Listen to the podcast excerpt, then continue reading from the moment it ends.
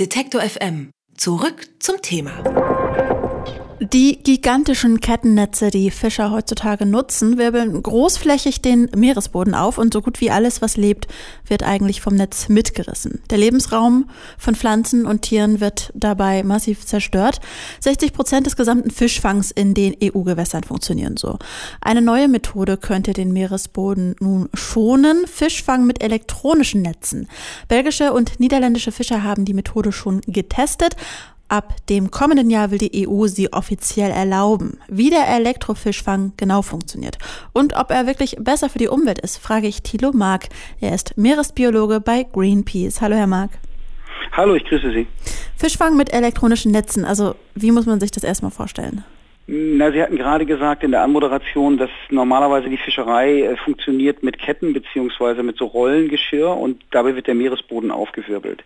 Das ist auch genau das, was die Fischerei möchte, weil dabei werden Fische aufgescheucht beziehungsweise aus dem Meeresboden rausgebuddelt und dann kann man sie mit dem Netz fangen. Bei der Elektrofischerei ist es so, dass ein elektrischer Impuls sozusagen von diesem Netz ausgeht, der dafür sorgt, dass die Fische aufschwimmen und dann können sie gefangen werden. Der Vorteil dabei ist, dieses Gerät berührt den Boden kaum oder gar nicht und deswegen wird das Meer auch nicht zerstört. Der Nachteil ist, dass dieses Gerät extrem effizient ist. Es ist nicht wirklich durchgetestet, was für Auswirkungen auf die Umwelt es hat. Und es ist tatsächlich so, dass ähnlich wie bei dem Einsatz von diesem Kettengeschirr auch der Meeresboden tot zurückgelassen wird, weil alles vernichtet wird durch diesen elektrischen Impuls, der von diesem Netz ausgeht. Hat denn die Stromstärke einen Einfluss darauf, welche Fische schließlich ins Netz gehen? Also kann man das irgendwie beeinflussen? Ja, letztendlich arbeitet man mit unterschiedlichen Stromstärken und die Auswirkungen bei stärkerem Strom können absolut verheerend sein. Also es ist so, dass zum Beispiel Plattfische von diesem elektrischen Impuls sich so stark verkrümmen, dass ihre Wirbelsäule bricht.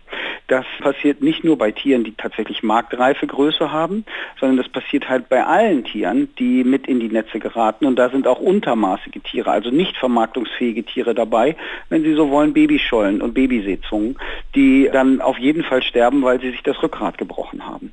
Es ist noch ganz viel Forschung nötig aus unserer Sicht, um ein solches Elektronetz tatsächlich guten Gewissens zulassen zu können. Da ist also die Überfischung vorprogrammiert, wenn das eingesetzt würde. Es ist auf jeden Fall so, dass diese Netze dadurch, dass sie deutlich weniger Energieeinsatz erfordern, also man muss schlicht und ergreifend nicht so viel Maschinenleistung aufwenden, um ein solches Netz durchs Wasser zu ziehen, als wenn man ein Netz mit Ketten oder sowas hinter sich herziehen würde. Und das heißt, die Fischer können das Netz länger im Wasser lassen, sie können mehr Fisch in kürzerer Zeit fangen. Und es liegt einfach in der menschlichen Natur, wenn man diese Möglichkeiten hat, dann tatsächlich auch davon Gebrauch zu machen. Das heißt, das Überfischungsproblem ist durch diese Elektrofischerei nicht wirklich gelöst, sondern es verschärft sich eigentlich noch. Was wäre denn die bessere Lösung, um gesunden Fischfang zu gewährleisten? Also was wir nicht haben im Meer, und das ist ein großes Problem, das wir immer wieder auch so thematisieren, wir haben letztendlich keine Bereiche, die unberührt sind. Wir haben nicht so wie an Land einen bayerischen Wald oder ein Gebiet, wo die Natur sich selber überlassen bleibt. Das heißt, es wird flächendeckend gefischt und es werden keine Meeresschutzgebiete eingerichtet. Und das ist letztendlich das, was wir immer wieder fordern. Wir brauchen Bereiche im Meer, in denen die Meeresnatur sich selber überlassen bleibt, in denen sich die Fischbestände auch wieder erholen können. Und irgendwann sind sie innerhalb dieser Meeresschutzgebiete so zahlreich, dass sie auswandern und würden dann außerhalb dieser Schutzgebiete der Fischerei auch wieder zur Verfügung stehen. Das haben wir nicht. Zurzeit haben wir flächendeckende Fischerei mit all den Konsequenzen, unter anderem der Überfischung und der Zerstörung des Meeresbodens. Also nochmal kurz zurück zum Elektronetz. Es gibt hm. aus Ihrer Sicht keine mögliche Variante dieses elektroimpulsgesteuerten Netzes oder aussendenden Netzes, das eine faire und angemessenen Fischfang gewährleisten könnte. Das will ich nicht sagen. Ich möchte nur sagen, dass es zurzeit noch nicht in dem Stadium ist, das Elektronetz, dass man es guten Gewissens zulassen kann. Man hat es einfach nicht wirklich getestet. Es gibt keine Langzeitstudien, die die Auswirkungen von diesem Elektronetz untersuchen würden.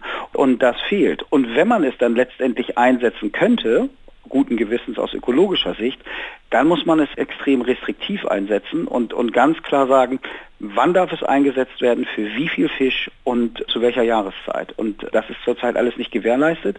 Und die Entscheidung des Fischereiministerrates war in erster Linie wieder das, was wir schon so gut kennen, mit einem wirklich kurzfristigen Blick auf eine Profitmaximierung und mit einem kurzsichtigen Blick in Richtung Nachhaltigkeit. Die Europäische Kommission hat sich diese Woche mit dem Thema Elektrofischfang beschäftigt. Ab dem kommenden Jahr soll diese Methode in den EU-Gewässern erlaubt sein. Über die Vor- und Nachteile, vor allen Dingen über die Nachteile, habe ich mit Thilo Mark von Greenpeace gesprochen. Vielen Dank, Herr Mark. Sehr gerne. Alle Beiträge, Reportagen und Interviews können Sie jederzeit nachhören im Netz auf detektor.fm.